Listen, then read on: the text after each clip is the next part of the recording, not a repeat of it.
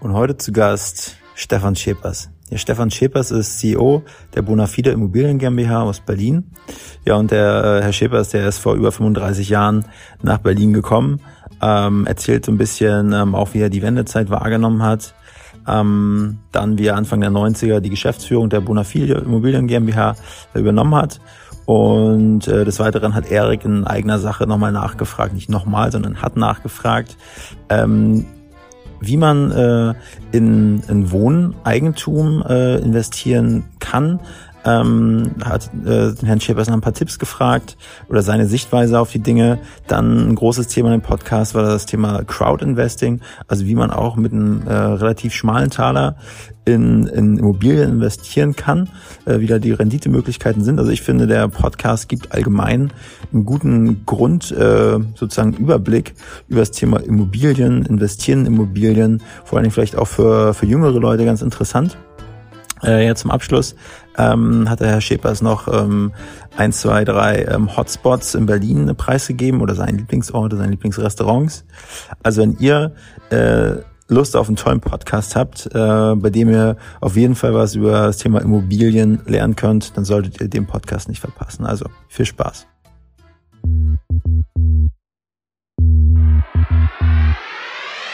Willkommen bei Hauptstadt Podcast, dem Podcast mitten aus der Hauptstadt mit Wolfgang und dem Erik. Wir interviewen Unternehmer, Schauspieler, Politiker, Sportler, Stars und Sternchen und wer hätte es gedacht, auch echte Berliner Schnauzen. Ich glaub, ich werd bekloppt. Das muss ich mir jetzt mal geben. Wenn ihr keine Folge von Hauptstadt Podcast verpassen wollt, dann abonniert uns doch einfach auf allen Kanälen und vergesst nicht euren Freunden und eurer Familie davon zu erzählen. Herzlich willkommen beim Hauptstadt Podcast mit Erik und dem ähm, altbekannten Wolfgang. Der ist ja bekannt wie äh, wie ein bunter Hund. Wie ein bunter Hund, würde ich sagen. und heute, heute geht's bei uns im Podcast im weitesten Sinne um Gold. Ja, aber nicht um, um Gold, äh, was, man, äh, was man in Schmuck umwandeln kann, sondern um Betongold.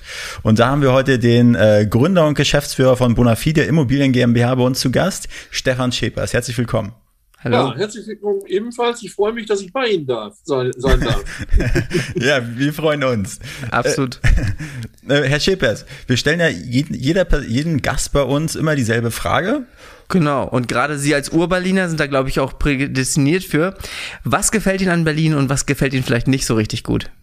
Also ich bin kein Urberliner, muss ich dazu sagen. Ich bin oh. vor 35 Jahren nach Berlin gekommen, ähm, habe erst im Westen gewohnt und wohne, ja, glaube ich, brauche kein Visum mehr, nein.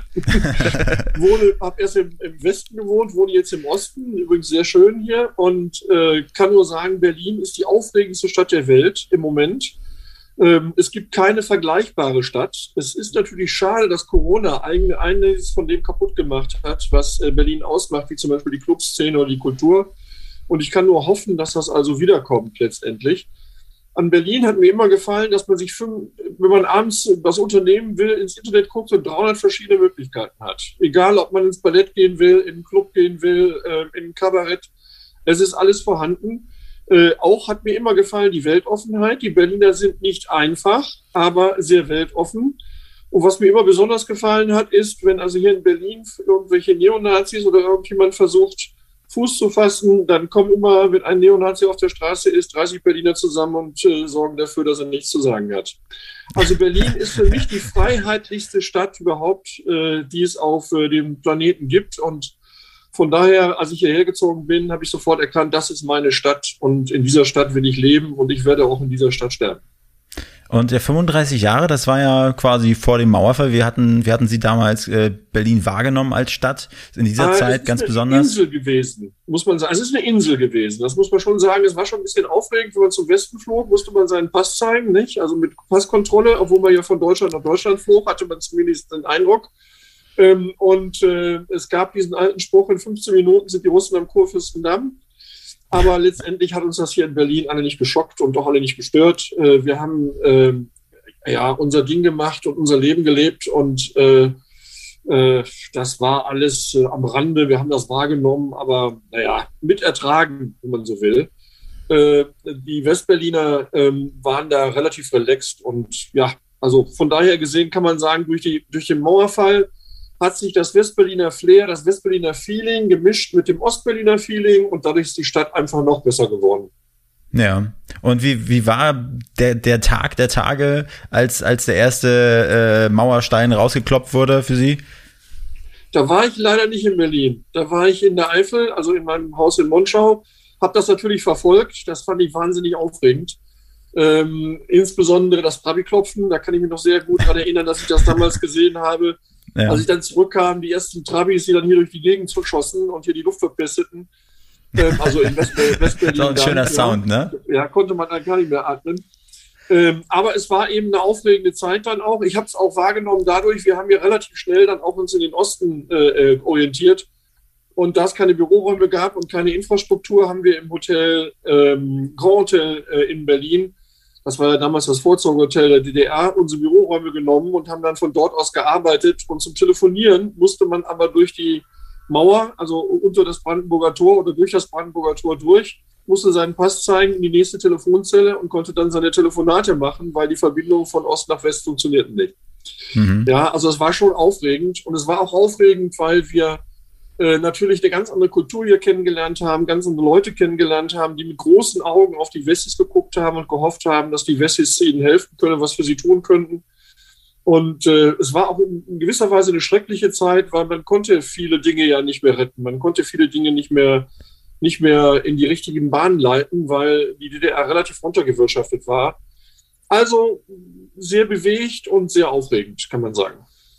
Okay, das geht ja schon richtig in die Tiefe. Ich weiß nicht genau, vielleicht habe ich einfach äh, äh, ein Gedächtnis wie ein Sieb, aber sind Sie schon auf eingegangen, was Ihnen nicht so gefällt an Berlin? Was mir nicht an Berlin gefällt, ist die schreckliche Bürokratie. Kein Mensch weiß, wer diese Stadt regiert. Ja, es ist einfach abenteuerlich, wie die Verwaltung in diesem, äh, in diesem Bundesland äh, arbeitet. Wenn Sie hier einen Antrag stellen, dann brauchen Sie vorher den Antrag auf Beantragung des Antragsformulars wie der Reinhard May gesagt hat, zur Nichtigkeit Erklärung des Durchschriftexemplars, dessen Gültigkeitsvermerk von der Bezugsbehörde stammt, zur Vorlage beim zuständigen Hauptverwaltungsamt. Also sowas, was hier in Berlin an Bürokratie abläuft, ist unglaublich. Und das liegt nicht an den Leuten, die in den Ämtern arbeiten. Das muss man mal sehr deutlich machen. Ich mache mal ein Beispiel. Berlin fordert mehr Wohnungen und mehr Sozialwohnungen und beschwert sich darüber, dass die nicht gebaut werden. Aber wenn Sie hier einen Bauantrag stellen, dann sitzt keiner im Amt. Wir haben teilweise Situationen gehabt, vor allem in Corona-Zeiten, wo wir Beanträge gestellt haben und dann wurde uns vom Amt beschieden, ja, die sind alle abgeordnet in den Gesundheitsdienst, hier sitzt keiner mehr. Ja, mhm. also das, was sich, äh, das wird, dieser Konflikt wird quasi ausgetragen auf dem Rücken der Mitarbeiter in den Ämtern. Und Berlin ist nicht willens und nicht in der Lage, seine Ämter entsprechend auszustatten. Und das ist fürchterlich. Das erträgt man äh, nur sehr, sehr schwer als Berliner. Das muss man schon sagen. Das ist auf jeden Fall eine sehr, sehr äh, spezifische Antwort. Normalerweise wird uns immer der Verkehr um die Ohren geschleudert oder die Fahrradfahrer, aber jetzt ging es mal wieder, ging es mal äh, richtig ins Detail. Auf jeden Fall gut. Ähm, Herr Schepers, Sie sind ja in der Immobilienbranche tätig, selbstständig, haben, haben da ein großes Unternehmen gegründet, Anfang der 90er. Aber vielleicht können Sie einmal ganz kurz äh, umreißen, äh, wo, wo Sie eigentlich herkommen äh, und dann, was Sie bewegt hat, nach Berlin zu kommen und äh, dann natürlich auch, wie, wie Sie dazu gekommen sind, das zu machen, was Sie jetzt machen. Ich wollte eigentlich Erzieher werden. Ja. Aber habe dann festgehalten. Bü Bürokratenerzieher. Habe ich, auch, hab ich, auch erst hab ich auch erst geübt. Dann war mein Traumjob und habe dann aber festgestellt, zu der Zeit, als ich das werden wollte, mit Erziehern kann man die Straße pflastern und habe dann äh, nochmal Ökonomie, also äh, Betriebswirtschaft und Jurist, äh, Jura studiert und äh, ja, musste dann irgendwas Sinnvolles mit diesen Ausbildungen machen und habe dann relativ schnell eine Affinität zu Immobilien festgestellt. Das heißt, ich äh, schaffe gerne was Neues, ich lasse mir gerne was Neues einfallen an Immobilien, ich kreiere gerne was. Ähm, ich versuche mit äh, Menschen Immobilien zu schaffen, in denen sie sich wohlfühlen und ähm, diese Kreativität, die man als Projektentwickler hat, die hat mich einfach bestochen. Das fand ich einfach toll. Mhm. Das habe ich dann zuerst in einer Organisation gemacht, die relativ groß war, ähm, auch börsengelistet in, in, in, in England an der Börse und die auch europaweit gearbeitet hat und war dann später der Vorstandsvorsitzender und irgendwann ist die aber mal aufgekauft worden von einer anderen Organisation, äh, die auch börsengelistet war und äh, dann war ich überflüssig, weil ne, brauchte man mich nicht mehr, die hat einen eigenen Chio. und habe dann überlegt, das machst du jetzt alles selber auf eigene Rechnung und habe dann ja. die Bonafide übernommen und aus einer kleinen Maklerfirma in der Eifel haben wir einen namhaften Projektentwickler in Deutschland gemacht. Nicht ich alleine, meine Mitarbeiter. Das muss man schon sagen. Ich bin derjenige, der hier koordiniert und organisiert. Aber meine Mitarbeiter mhm. tragen die Arbeitslast. Und wenn wir nicht so ein tolles Team hätten aus mehreren Nationen, wir, sprechen, wir sind aus äh, acht Nationen, sprechen elf Sprachen, äh, dann wäre das, was wir hier leisten, gar nicht möglich. Und ja, da, so bin ich halt zur Immobilie gekommen und auch dabei geblieben und habe es nie bereut. Und wie sieht das aus? Also nochmal ganz kurz zurück, mein Vorstandsvorsitzender äh, von so einer großen Firma. Ich meine, da muss ich ja irgendwas zu befähigt haben. Was, was, was meinen Sie, was war das, was Sie damals von anderen unterschieden hat? Äh, ehrlich gesagt weiß ich das nicht. Die haben mich einfach dazu gemacht. Ja. Ich war wahrscheinlich gut genug dafür. Ja. ja, also ich hatte natürlich die richtige Ausbildung, aber es ist so gewesen, dass ich wahrscheinlich aktiv genug war und äh, eloquent genug war, äh, dass man, ich war erst im Vorstand, dass der, dass der Aufsichtsrat dann gesagt hat, Mensch, den machen wir zu unserem Vorsitzenden ähm, dass äh, diese Firma gehörte einer großen deutschen Versicherung und die waren halt der Auffassung, dass äh, ich wohl der Richtige sei. Ich habe es nicht abgelehnt, es war ein toller Job und ich ja. habe es eine Zeit lang sehr gerne gemacht, aber wie gesagt, dann ist die Geschichte zu Ende gegangen. Und was macht die Bonafide heute? Also wer, wer sich darunter vielleicht nichts vorstellen kann, aus dieser Branche nicht so richtig kommt, äh, genau, was, was machen sie heute? Also wir sind ja, die Bonafide war ursprünglich, als ich sie übernommen habe, ein kleines Maklerbüro in, äh, in Monschau in der Eifel, also in Westdeutschland. Ja. Und dort ist Folgendes passiert. Äh, wir haben dort einen Marktanteil erreicht im Vermieten, im Verkaufen und auch in der Entwicklung von Immobilien von fast 100 Prozent. Also wir waren quasi Platzhirsch in der Gegend dort. Äh, selbst große Organisationen wie die Sparkassen, die Volksbank, äh, andere konnten uns nicht das Wasser reichen dort. Und äh, dann ist Folgendes passiert. Wir sind angesprochen worden von einem Unternehmer, der ganz anders sein Geld verdient, nämlich im Bereich äh, äh Baumärkte. Und er äh, hat uns gefragt, ich habe 10 Millionen freie Liquidität im Jahr, was mache ich damit? Dann haben wir gesagt, machen wir Immobilien raus. Und haben für den angefangen, Immobilienprojekte zu entwickeln. Und dann kam der Nachbar, der hat eine Supermarktkette, der hat gesagt, das will ich auch. Und haben wir angefangen, für den Immobilien zu entwickeln. Und so ist das entstanden. Und so sind drei, circa 30 äh, Family Offices äh, entstanden, die eben mit uns gemeinsam Immobilien entwickelt haben. Mittlerweile sind wir darüber hinausgewachsen. Wir machen jetzt auch Entwicklungen auf eigene Rechnung. Wir arbeiten mhm. im Crowd-Bereich. Wir äh, finanzieren Immobilien über Anleihen an der Börse in Frankfurt. Das heißt, wir sind nach und nach gewachsen. Und äh, nach Berlin sind wir gekommen durch die Sonder-AFA. Es gab ja, als die Mauer gefallen ist, gab es eine schon besondere steuerliche Regelung, dass wenn Sie in Berlin eine Immobilie kaufen, Sie die Kosten der Immobilie innerhalb von, ähm, äh, die, die 50 Prozent der Kosten der Immobilien innerhalb von drei Jahren absetzen können. Das heißt, das war ein Steuermodell, was der Staat erfunden hat, äh, damit hier blühende Landschaften entstehen. Nicht nur in Berlin, sondern auch in ganz Ostdeutschland. Ähm, und das wollten unsere Leute natürlich auch. Haben die gesagt, prima, wir gehen jetzt nach Leipzig. Äh, habe ich gesagt, wir gehen lieber nach Berlin.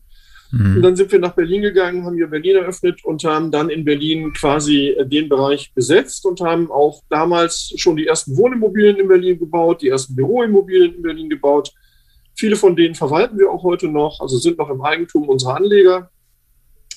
Und äh, so ist die ganze Geschichte entstanden und immer weiter gewachsen und immer größer geworden.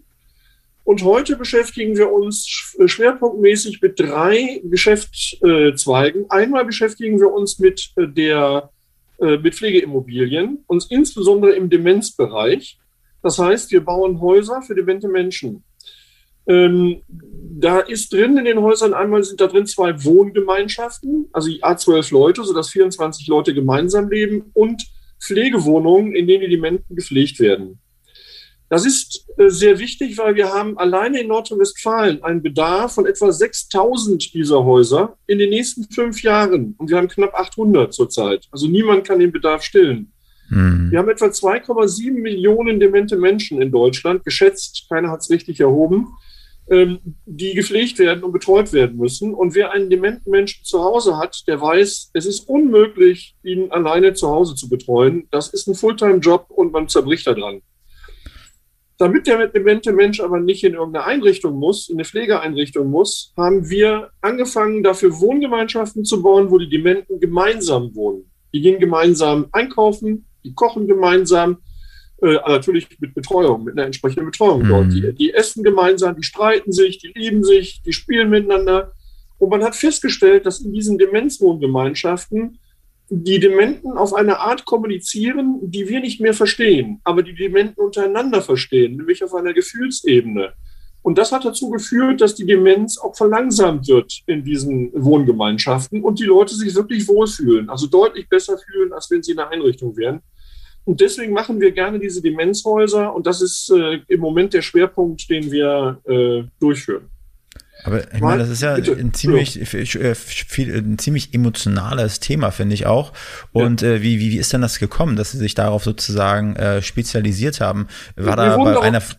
Ja, Entschuldigung. Wir wurden darauf angesprochen von irgend, äh, von, von, ich weiß gar nicht mehr, von äh, extern, ob wir sowas mal machen könnten. Und ich habe mich dann in eine Einrichtung mal hineingesetzt, um das zu lernen, also in so eine Wohngemeinschaft, ja. die schon bestand habe dann da äh, drei Tage hospitiert, äh, den ganzen Tag, habe da gesessen, mir das angeschaut, wie läuft das Leben ab, was machen die Menschen, wie, wie leben sie zusammen, wie ist die Interaktion.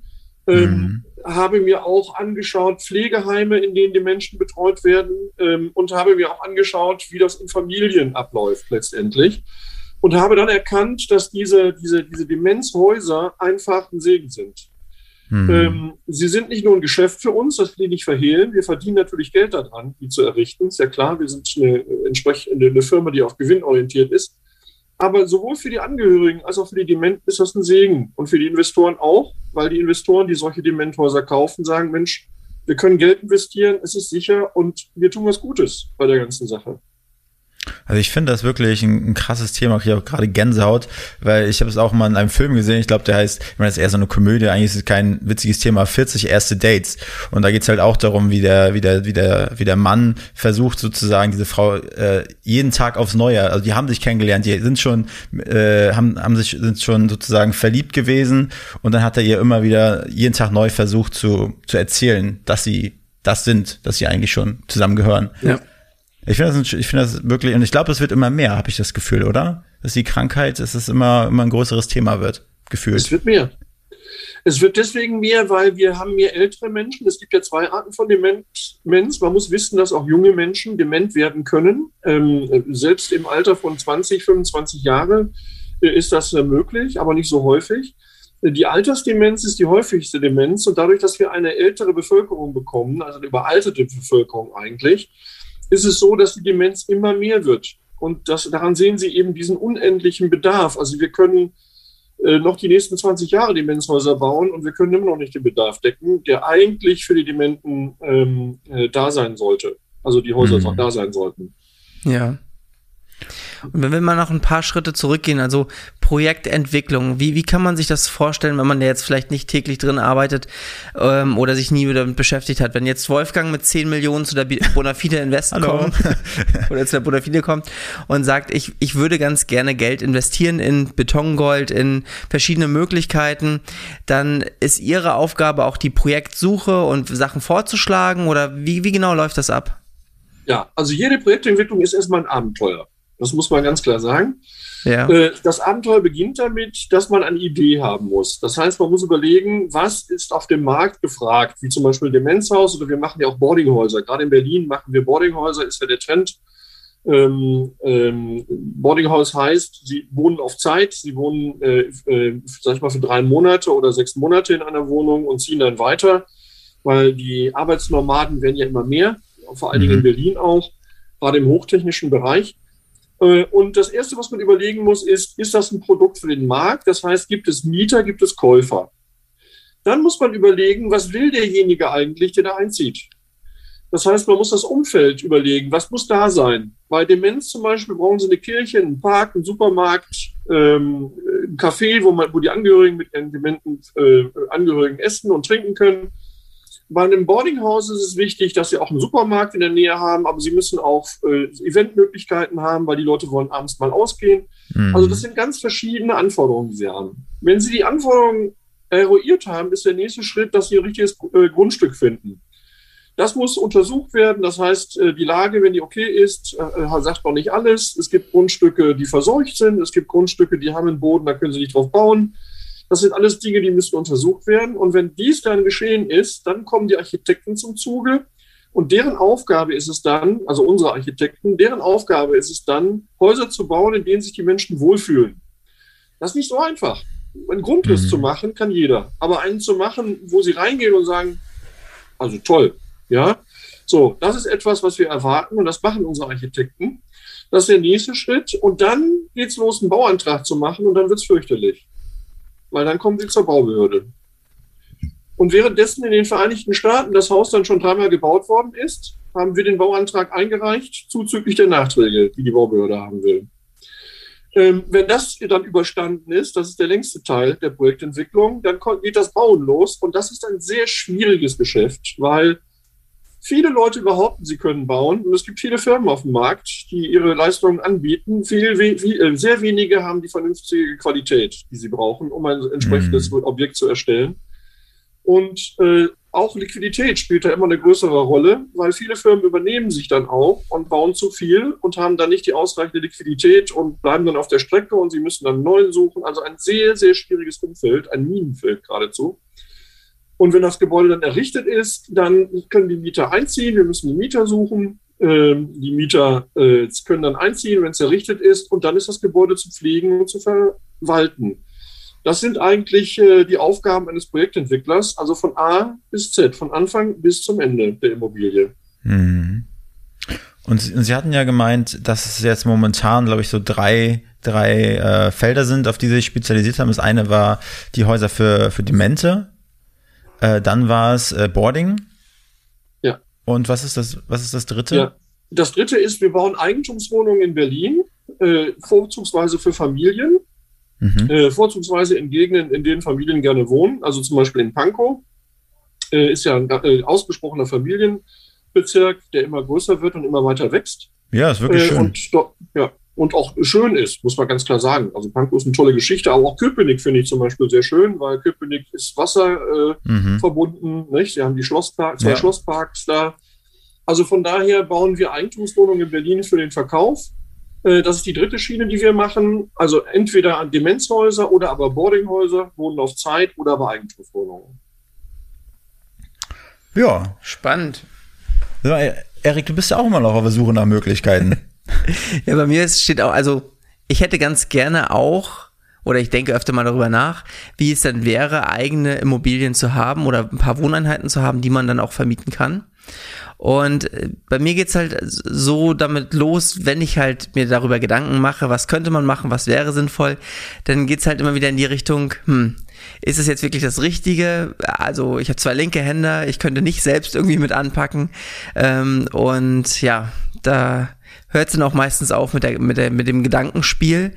Ähm, dann gibt es halt auch verschiedene Investitionsmöglichkeiten, dass man einfach sagt, man ist jetzt erstmal nur, nur Geldgeber. Aber so richtig den Weg rund um die Immobilie habe ich noch nicht gefunden. Also ich bin da sehr, sehr offen für Tipps. Ja.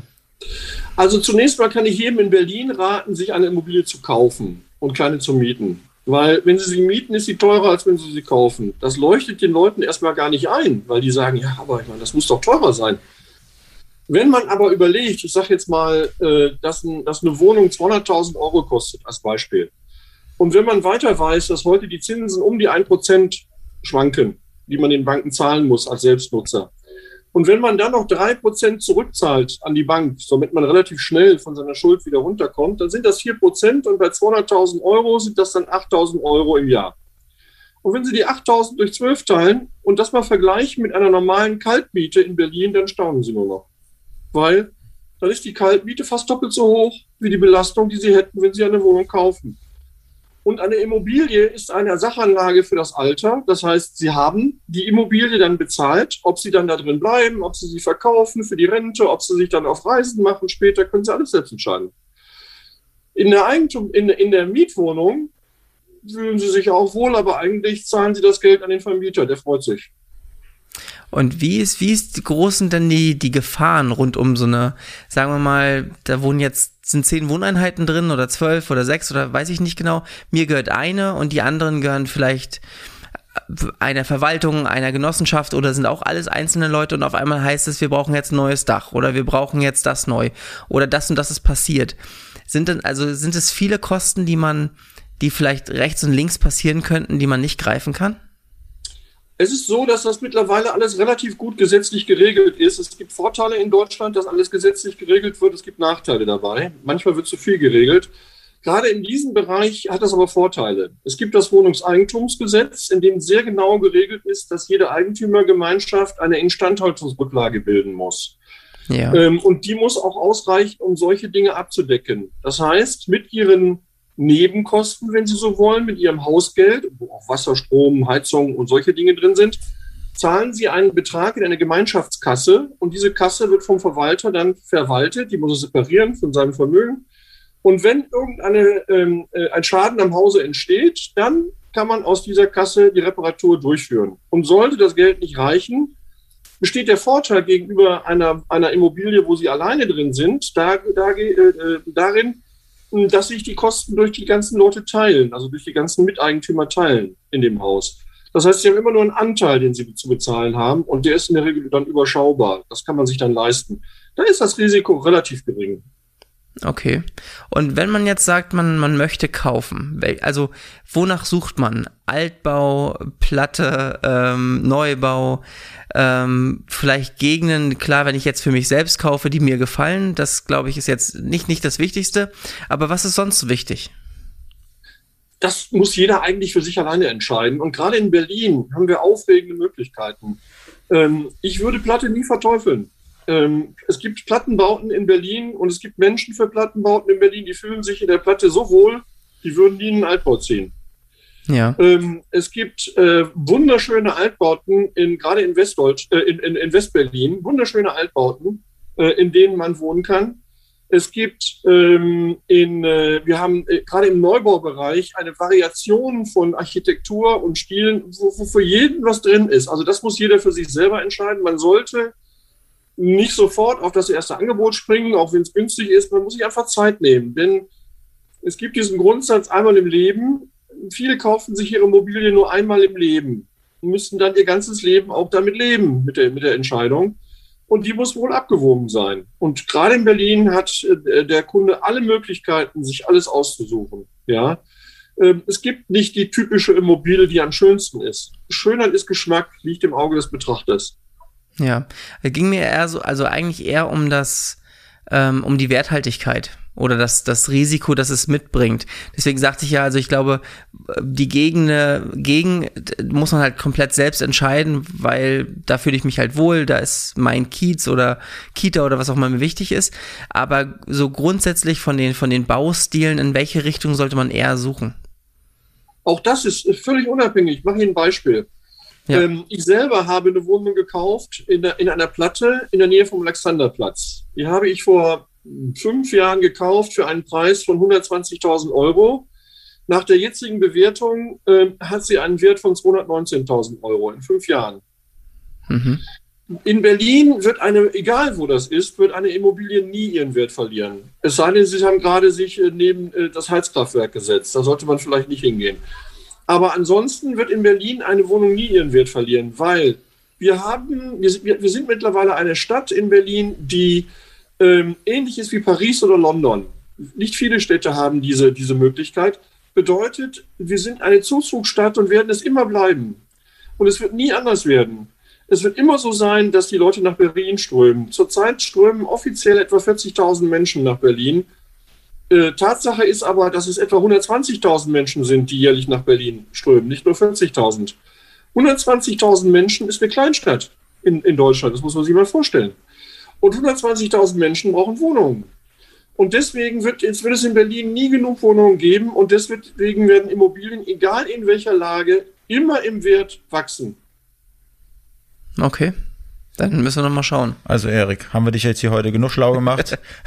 Können wir mal wieder zu Bonafide kommen? Tut mir leid. Kleiner Exkurs. Alles gut. Ich, ähm, sag mal, seit, seit einigen Monaten fliegt, fliegt mir mal so ein Begriff Crowd Investing durch die Gegend. Und der ist mir auf der, auf der Webseite bei Bonafide Immobilien auch über den Weg gelaufen. Und nun frage ich mich, äh, Crowd Investing, was ist das? Also Crowdinvesting ist die Möglichkeit, sich selber ein Portfolio aufzubauen und in verschiedene Immobilien zu investieren und damit sein Risiko zu streuen und dabei noch richtig gut Zinsen zu verdienen. Crowdinvesting ist an die Stelle der früheren Mezzanin-Financer getreten. Also es gibt, wenn Sie eine Immobilie bauen dann, und Sie sind Projektentwickler wie wir, dann haben Sie einmal äh, Bankfinanzierung, das ist die erste Randstelle. Dann bringen Sie immer etwas Eigenkapital mit und dann brauchen Sie aber noch ein bisschen Kapital hinten dran. Und das ist in der Regel immer der, wir sagen, der Crowdy. Das heißt also derjenige, der äh, äh, in Crowd investiert oder aber ein anderer Mezzanin-Financer. Kann auch sein. Oder wir vergeben auch Anleihen an der Börse in, in Frankfurt. Das ist auch eine Möglichkeit. Ähm, bei Crowdinvest ist es so, dass sie äh, äh, sehr hohe Zinsen bekommen. Das heißt, die Zinsen liegen so bei, in der Regel jetzt bei den Plattformen, die auf dem Markt sind, so bei 6,25 bis 7,25 äh, Prozent pro Jahr, was ja schon ganz ordentlich ist. Denn wenn Sie Ihr Geld auf ein Sparbuch legen, müssen Sie Zinsen an die Bank zahlen. Die zahlt Ihnen keine Zinsen mehr. Das zweite Sparbuch, ist, dass, ja. Sparbuch ja, ist ein guter Punkt. Ja. Ich habe ich hab noch ein altes, ein Papierding. Da sind noch irgendwie drei Euro ein paar zerquetschte drauf. Und ich muss jetzt in meiner Heimatstadt mich persönlich da, da anstellen, um das zu kündigen. Also. Ja. Das also brauchen sie halt dann nicht. Nee. Crowd ist alles online. ja, Crowd ist modern, Crowd ist online, geht alles per Computer. Und wir haben relativ schnell, als das kam, Crowd, haben wir dieses Medium genutzt und haben insgesamt mittlerweile 21 Crowdfinanzierungen gemacht und davon mittlerweile über die Hälfte zurückgezahlt äh, an die Crowdies ähm, und damit Immobilien finanziert. Und die Crowdies haben an der Errichtung der Immobilien, wenn sie so wollen, mitgewirkt, indem sie uns das Geld zur Verfügung gestellt haben. Crowd-Investitionen haben natürlich ein Risiko, ist gar keine Frage, weil wenn irgendwas schief geht äh, dem, mit dem Projekt, dann sind die Crowds immer die Letzten, die ihr Geld zurückbekommen, weil sie sind die Letzten in der, in der Foodkette dann.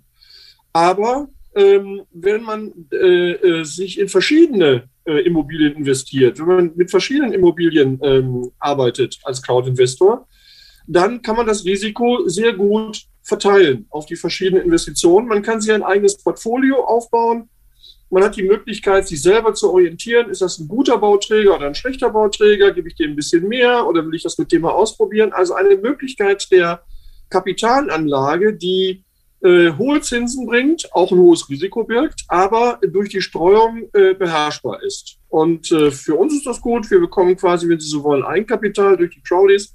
Für die Crowdies ist das gut, weil die Crowdies ähm, eben hohe Zinsen bekommen und äh, die Möglichkeit haben, selbst an der Entwicklung von Immobilien mitzuwirken. Und wie lange kriegen die diese Zinsen, die, die Crowdies? Das hängt davon ab, wie lange so ein Projekt läuft. In der Regel läuft ein Projekt 33 Monate bei uns, also maximal 33 mhm. Monate.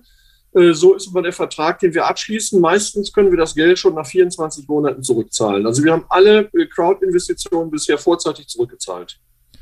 Okay, und äh, was muss man da mitbringen? Also wenn ich jetzt sage, mein, mein, mein Sparschwein habe ich geknackt, habe da irgendwie 500 Euro drin, reicht das schon, um Teil dieser Crowd zu werden? Also es gibt, es gibt äh, Plattformen, die bieten an ab 10 Euro, dass man sich beteiligen kann. Mhm. Das halte ich jetzt nicht für so prickelnd, wenn ich ehrlich bin.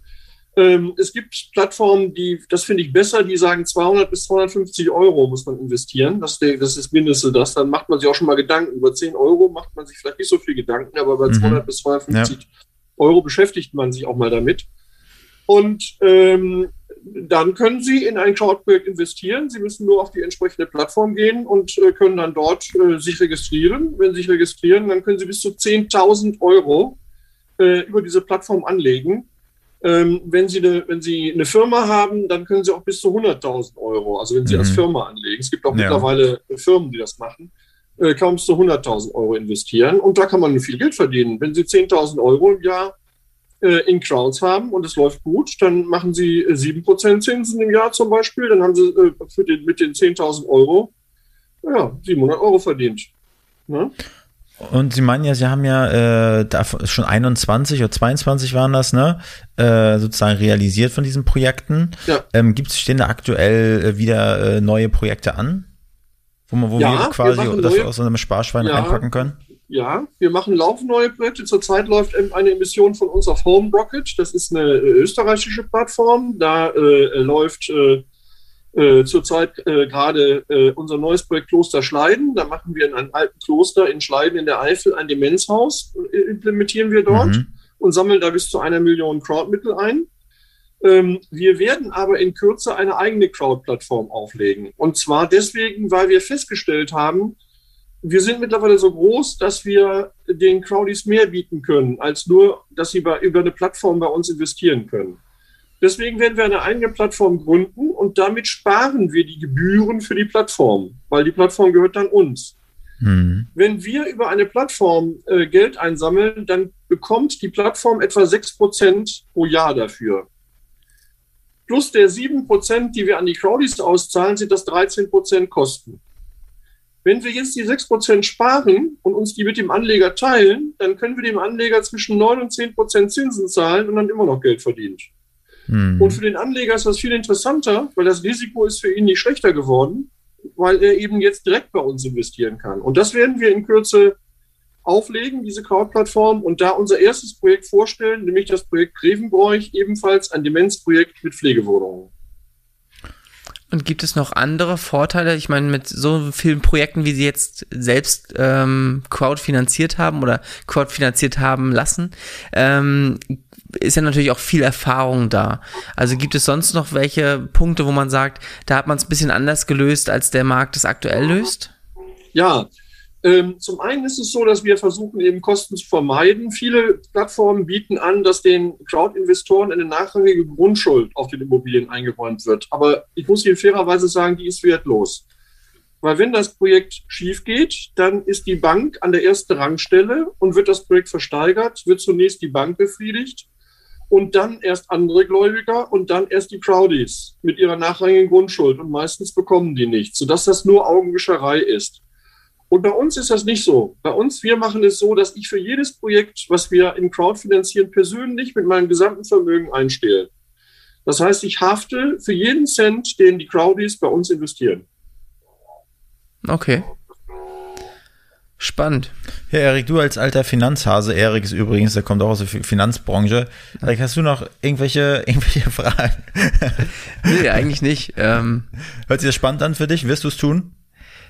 Ich werde mich auf jeden Fall mehr damit beschäftigen. Ähm, ich finde Immobilien wirklich spannend und ich habe das Gefühl, ich habe mich viel zu wenig bisher damit beschäftigt. Ja. Und das muss sich irgendwann mal ändern. Und wahrscheinlich ist das ein guter erster Einstieg. Also für den, wenn Sie anfangen, in Immobilien zu investieren, ist das der beste Einstieg, den Sie eigentlich haben können, weil die meisten Menschen haben kein Fachwissen, selber eine Immobilie zu bauen und sich gleich eine ganze Eigentumswohnung für 300.000 Euro zu kaufen, 200.000, 300.000 Euro zu kaufen. Dafür haben die Menschen auch nicht gleich das Geld. Ja. Aber sich zu beteiligen mit 250 oder auch 1000 oder 2000 Euro an einer Immobilie, das kann der ein oder andere durchaus.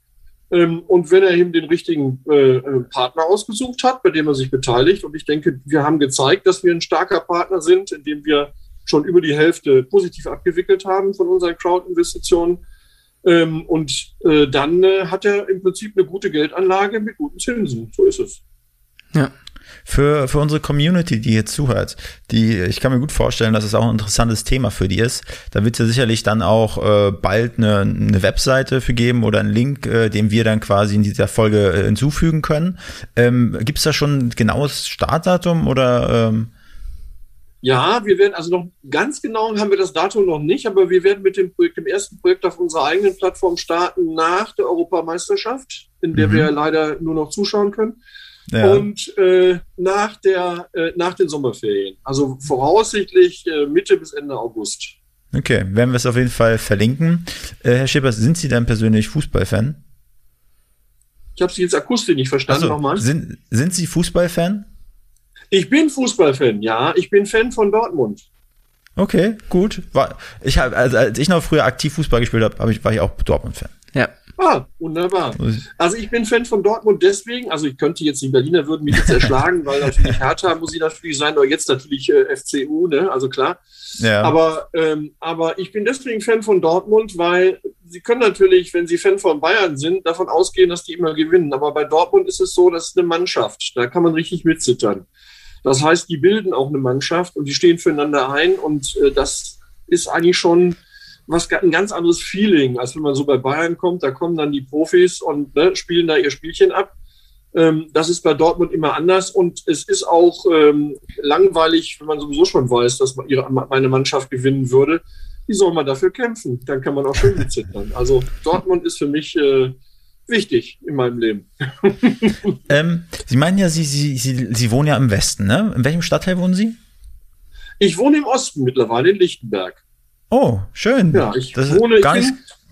Ja, ich bin umgezogen, als die Mauer gefallen ist, bin ich umgezogen und habe Glück gehabt, hier in eine wunderbare Anlage zu ziehen, die von einem, die um einen Platz gebaut wurde mit einem Springbrunnen in der Mitte, wo keine okay. Autos fahren, wo man nur den Springbrunnen hört und äh, wo alle Geschäfte sind. Man müsste diese Anlage nie verlassen. Hier ist alles, was man braucht, ähm, mit einer großen Terrasse und äh, muss, nur, muss sagen, es ist äh, toll. Und in Lichtenberg hat man den Vorteil, hier geht immer ein bisschen Wind.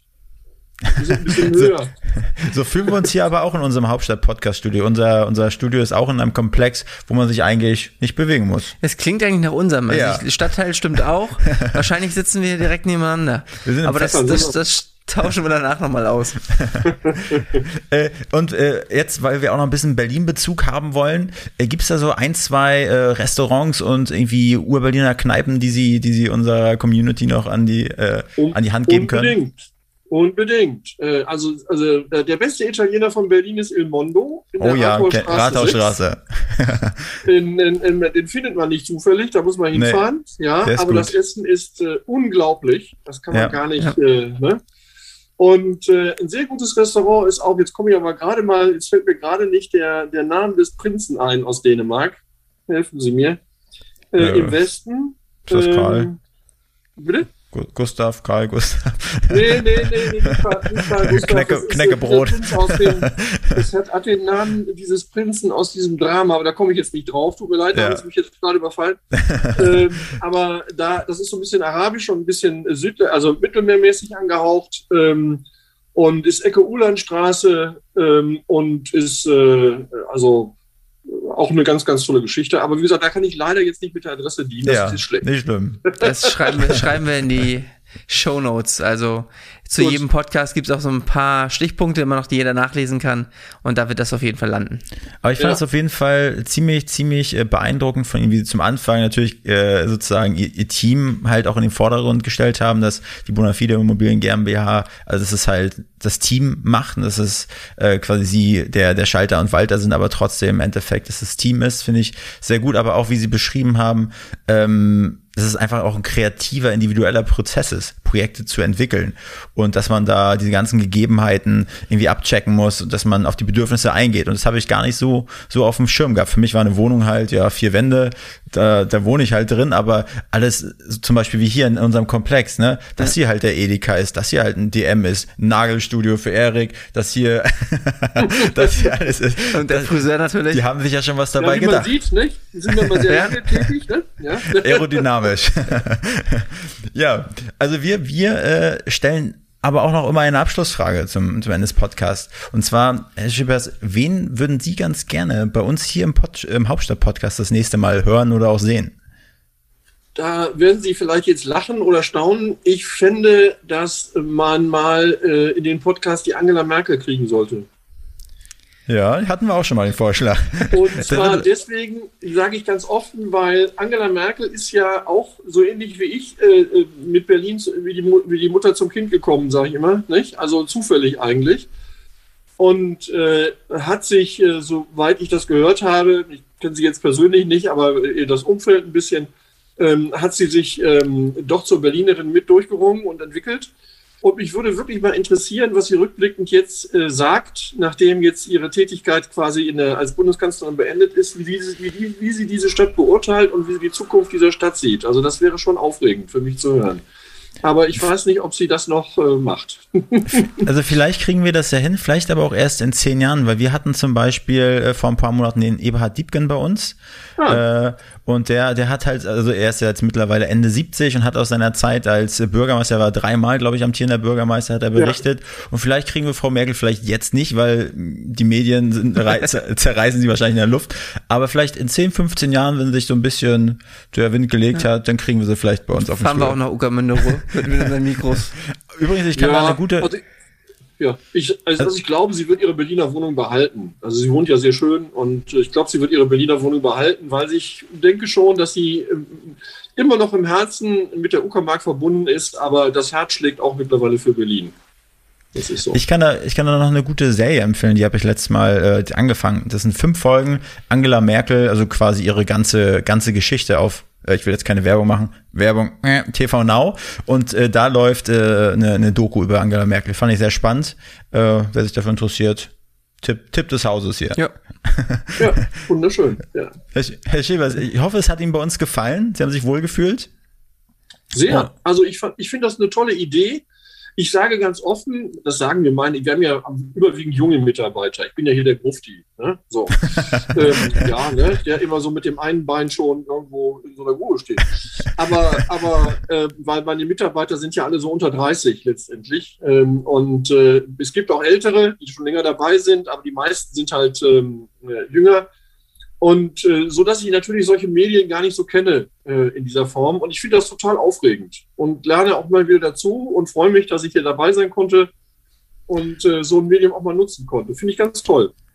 Ich meine, das Richtige, das, das, das, das Spannende, das Gute ist ja auch, ne, dass es ja eigentlich ein normales Gespräch äh, war, was, was jetzt aber sozusagen weit, weit verbreitet wird und äh, ja, dass man das sozusagen mundgerecht äh, portioniert für, für unsere Community. Ja, und ich muss mich natürlich bedanken für meine ganzen Immobilientipps, die man rechts und links bekommen hat. Rechnung folgt, Erik. Ja, ich habe auch schon Angst. so ein Immobilienconsultant hier. Aber das war ja der Plan eigentlich, Leute einzuladen, dass wir einfach nebenbei viel lernen, oder? Auch. Auch. Aber nicht nur, Erik. Achso, nicht dich mal zurücknehmen. Ja, okay. Nächstes Mal. okay, Herr Schäpers, vielen, vielen Dank ja, für Ihre Dank. Zeit. Vielen Dank. Hat Spaß gemacht. Ihnen. Bis dann. Ne? Bis Tschüss. Dann. Tschüss. Diese Folge wurde produziert von NextGen Media, deiner Full-Service-Marketing-Agentur aus Berlin.